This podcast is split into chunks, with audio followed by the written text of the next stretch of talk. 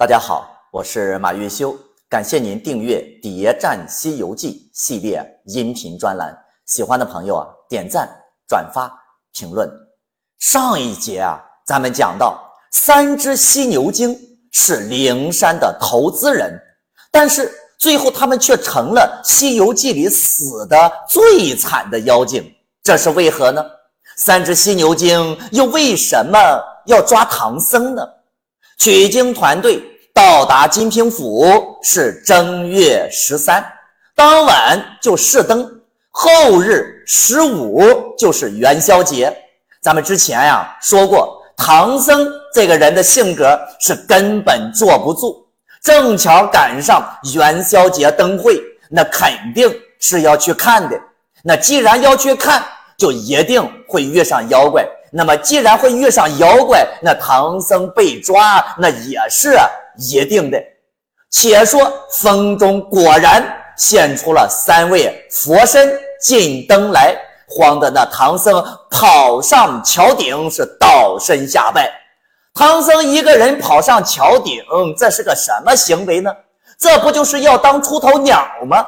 还生怕三位佛爷看不见他。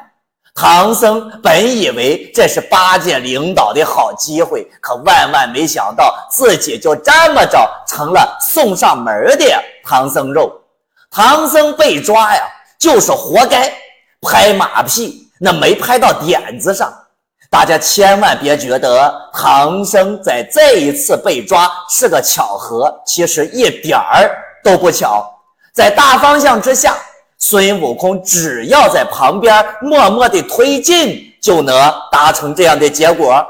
唐僧这个人本来就很好玩，孙悟空只要让取经团队赶在元宵节之前到达金平府，唐僧就一定会去看灯会。就算唐僧不拍马屁失败而被犀牛精抓，你说见到妖精的孙悟空，他能自己不动手吗？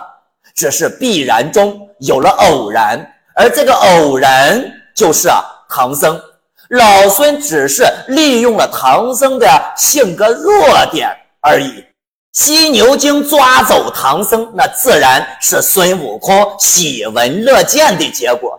猴子在后面追，正找不着路的时候，四只公曹又出现了。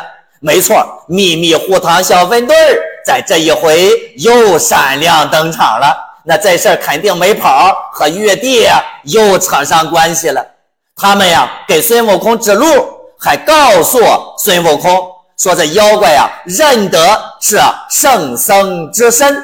你师傅被设在洞内。”不日要割剐你师之肉，是酥和香油啊，煎着吃。你呀，快用功夫救援去也。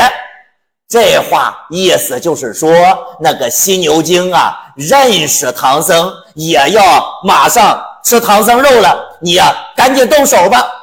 人家犀牛精在这一回，那可真的是冤枉死了。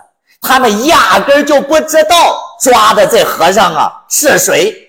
孙悟空到了玄阴洞叫阵，三个老妖正把那唐僧啊拿在洞中深远处，哪里问什么青红皂白呀？叫小妖剥了衣裳，先用清水洗净，算计着呀要细切细搓，然后用酥和香油啊煎着吃。妖精要吃唐僧，有一个重要的标志，那就是啊，得脱了唐僧的衣服。要是孙悟空来的再晚一会儿，这唐僧啊，就真的就被吃了。现在犀牛精在此时感觉到大事不妙了，就赶紧把这老唐啊衣服又给他穿上，弄过来问个因果，他得整明白呀。咱们再看唐僧那副怂样。说他战兢兢跪在下面，只叫大王饶命饶命啊！三个妖精呢异口同声地问呀：“你是哪儿来的和尚啊？怎么见到佛像不躲，反而冲撞我的云路呢？”唐僧马上跪下磕头啊，说：“贫僧是东土大唐王驾下钦差来的，前往天竺国大雷音寺哎拜佛祖取经的和尚。”因到金平府慈云寺打斋，蒙那寺僧人留着过元宵节看灯，正在金灯桥上见大王显像佛身。贫僧乃肉眼凡胎，见佛就拜，故此才冲撞了大王的云路啊！老唐这是顺带把取经团队的构成以及任务都交代了。老唐现在那也懂得套路了，自己啊先来个坦白从宽。唐僧交代了自己的来历和身世，犀牛精那听了之后是个个心惊啊，说。早是不曾吃它呀，小的们且把唐僧用铁链锁在后面，再拿他三个徒弟来凑了吃。本来唐僧这都准备要下锅了，问了情况之后啊，那还得非等着抓了孙悟空一起吃。很明显，这犀牛三兄弟知道孙悟空啊，也知道这猴子是专门打砸劫舍呀，专门和妖怪们过不去呀。他们仨。这是心里明白，惹上麻烦了。这是早是不曾吃，这话啥意思呀？那就是说，幸亏没吃啊！要是真的吃了，这事儿啊，他就没得缓了。原来犀牛精三兄弟，他是无意中抓了唐僧，但是肯定那也不能无缘无故的给他放回去，那不然以后这还怎么混呢？还有取经团队来我金平府干嘛呢？几个意思呀？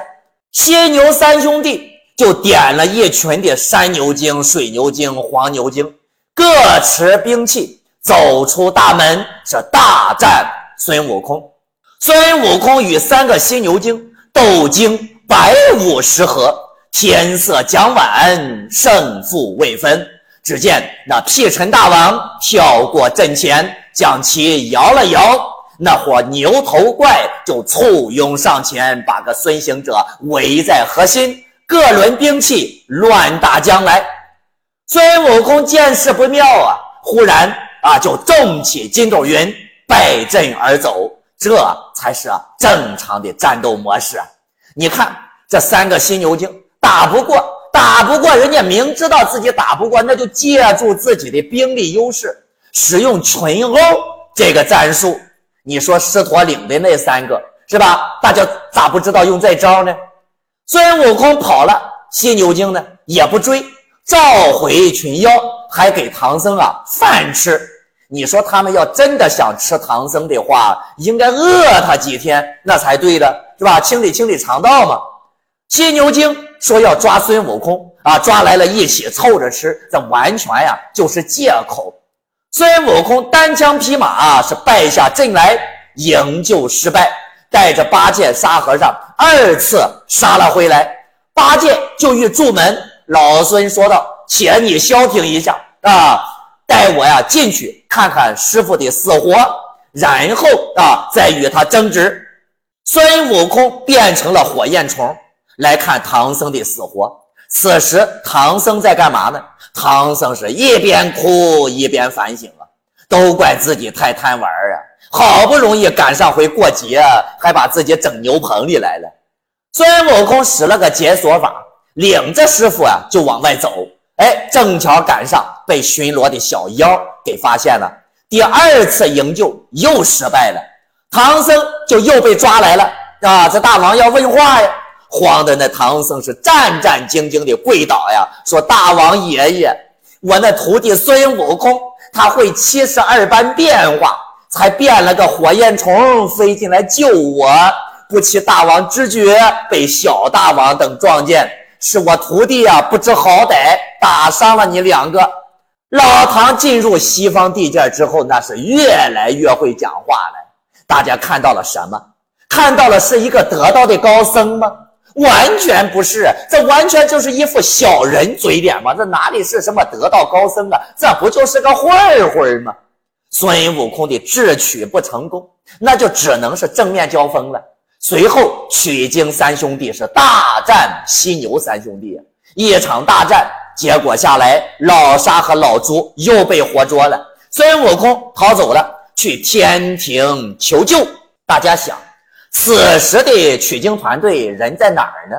搁西天呢，对吧？大雷音寺离这不远了，就在天竺国境内了。天竺国境内的金平府，它离着啊这个呃大雷音寺离着灵山那么近，干嘛要去天庭求救啊，而不是去灵山求救呢？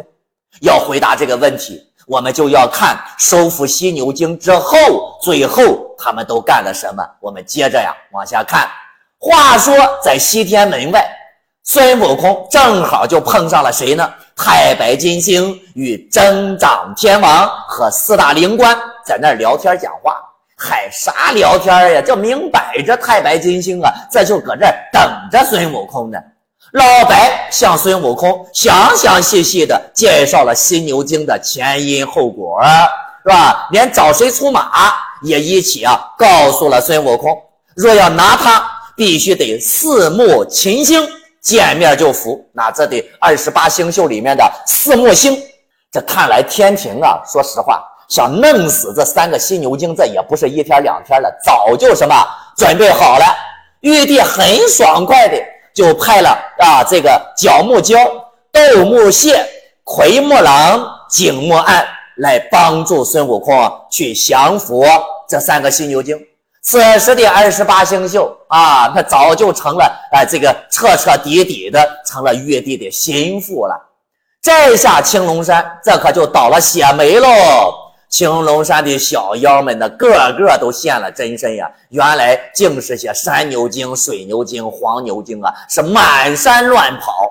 那三个妖王也现了本相，放下手来，那放下手来，那不还是四个蹄子吗？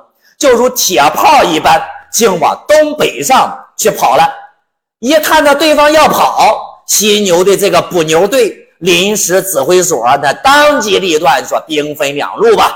第一路，孙悟空带着景木案、角木蛟去追赶犀牛三兄弟。那么第二路呢？斗木蟹、奎木狼在那东山坳里、山头上、山涧中、山谷内，把那些打死的、活捉的牛精尽皆收监。”随后进洞里面又救出了老朱、老沙和老唐。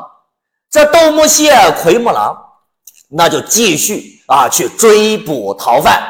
八戒一沙和尚呢，哎，就把他洞里的这些什么细软宝贝呀，有什么很多珍珠玛瑙呀，是吧？珊瑚琥珀呀，哎，这都给他搬到外面，请师傅呢到了山崖上坐了。然后在猪八戒进到洞里面，又放了一把火，把这一座洞府啊尽皆烧成灰烬，还领着唐僧找原路回到金平府慈云寺。这就是典型的什么？这就是典型的贼不走空啊！看来这三个犀牛精挺有钱呢。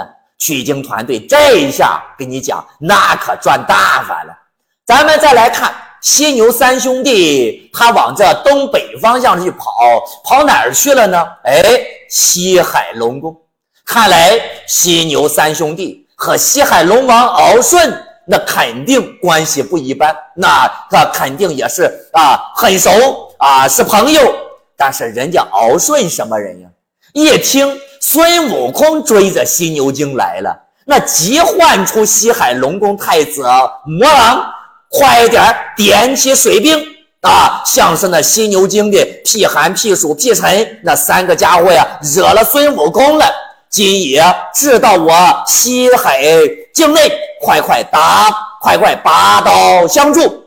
这真是墙倒众人推呀！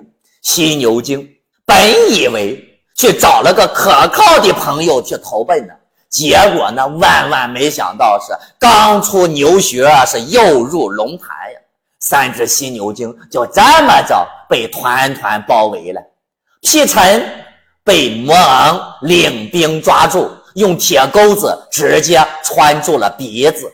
屁寒呢，被景魔案现原身给吃进去了半个身子。要不是魔王及时拦住啊，可能最后就只剩下骨头渣了。